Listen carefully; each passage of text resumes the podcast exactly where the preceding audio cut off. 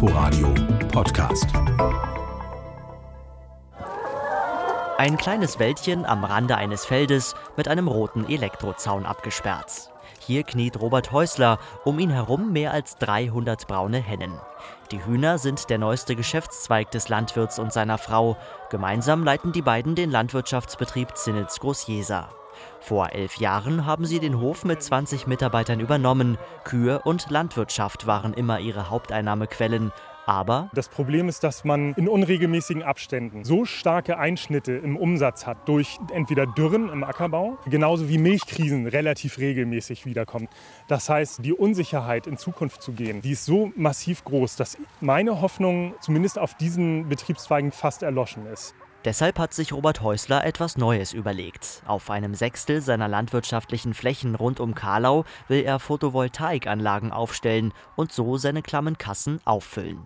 Insgesamt wären es 288 Hektar, sechsmal größer als die Vatikanstadt.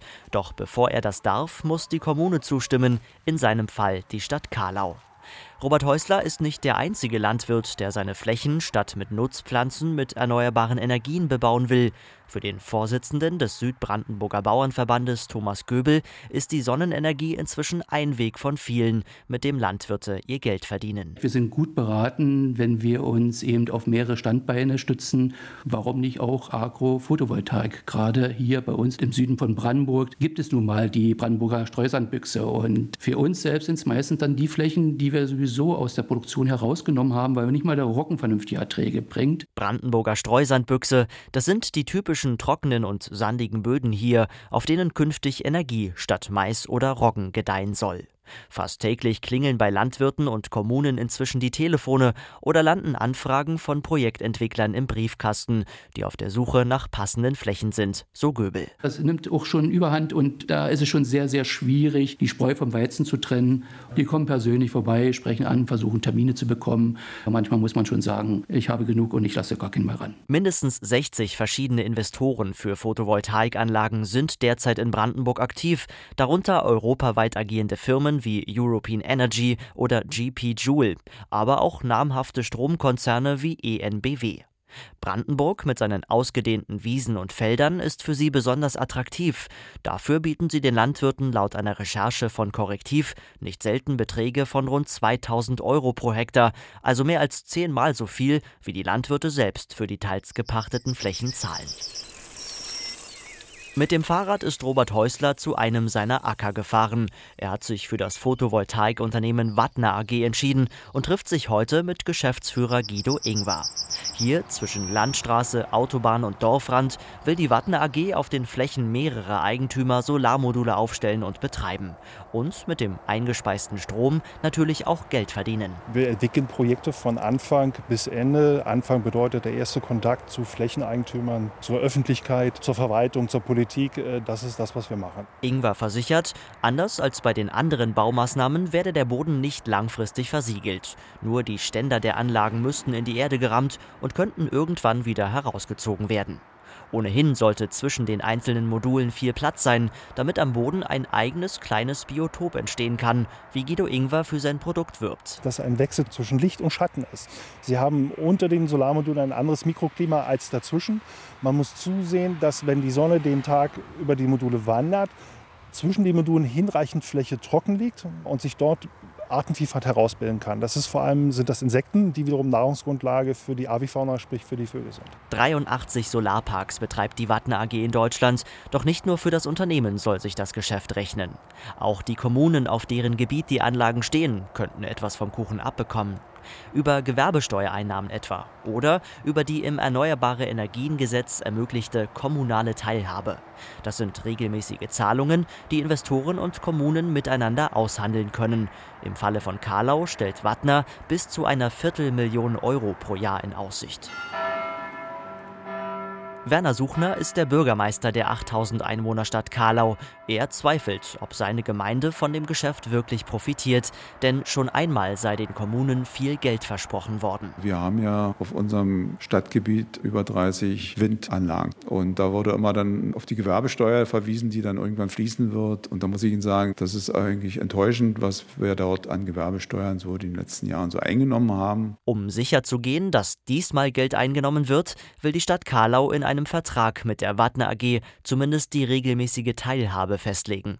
Allerdings, die Angst ist groß, dabei folgenschwere Fehler zu machen. Vom Land gibt es keine juristische Hilfe. Und das Geld für einen Anwalt auf dem Niveau des professionell aufgestellten Unternehmens hat die Kleinstadt nicht, sagt der Bürgermeister. In Großjeser, einem Ortsteil von Karlau, regt sich derweil Widerstand. Irma Kühn-Gräfte führt die kritischen Stimmen an und sammelt Unterschriften gegen die Solaranlage.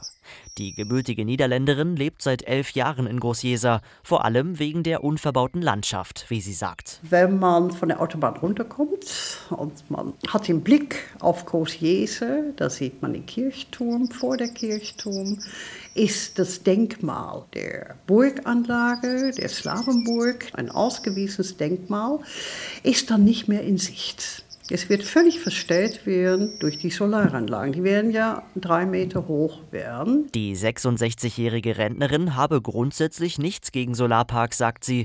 Doch die geplante Anlage sei viel zu groß, weil sie das Dorf von zwei Seiten umschließen wird. Und sie sei viel zu nah an den Wohnhäusern dran. Wenn die Stadt Karlau Interesse hat an Solaranlagen, es gibt hier so viele Hektare, die nicht landwirtschaftlich genutzt werden, die teilweise auch die Stadt gehören. Warum nimmt man diese nicht? Tatsächlich ist der Ackerboden, auf denen der Solarpark entstehen soll, gar nicht so schlecht. Das geht aus Daten des Landesamtes für Geologie hervor. Als Alternative gäbe es ganz in der Nähe jede Menge Alttagebaukippen, sagt Kühngräfte, auf denen ohnehin keine Landwirtschaft möglich wäre. Und die Flächen liegen weit von den Wohnhäusern entfernt. Doch wie nah an einem Dorf Photovoltaikanlagen errichtet werden dürfen, ist nirgends verbindlich festgelegt. Auch nicht, ab welcher Bodenqualität ein Solarpark statt Landwirtschaft sinnvoll ist. Über jeden Einzelfall muss die Stadt entscheiden. Bürgermeister Werner Suchner fühlt sich vom Land im Stich gelassen. Denn das müsse schließlich die grobe Linie vorgeben.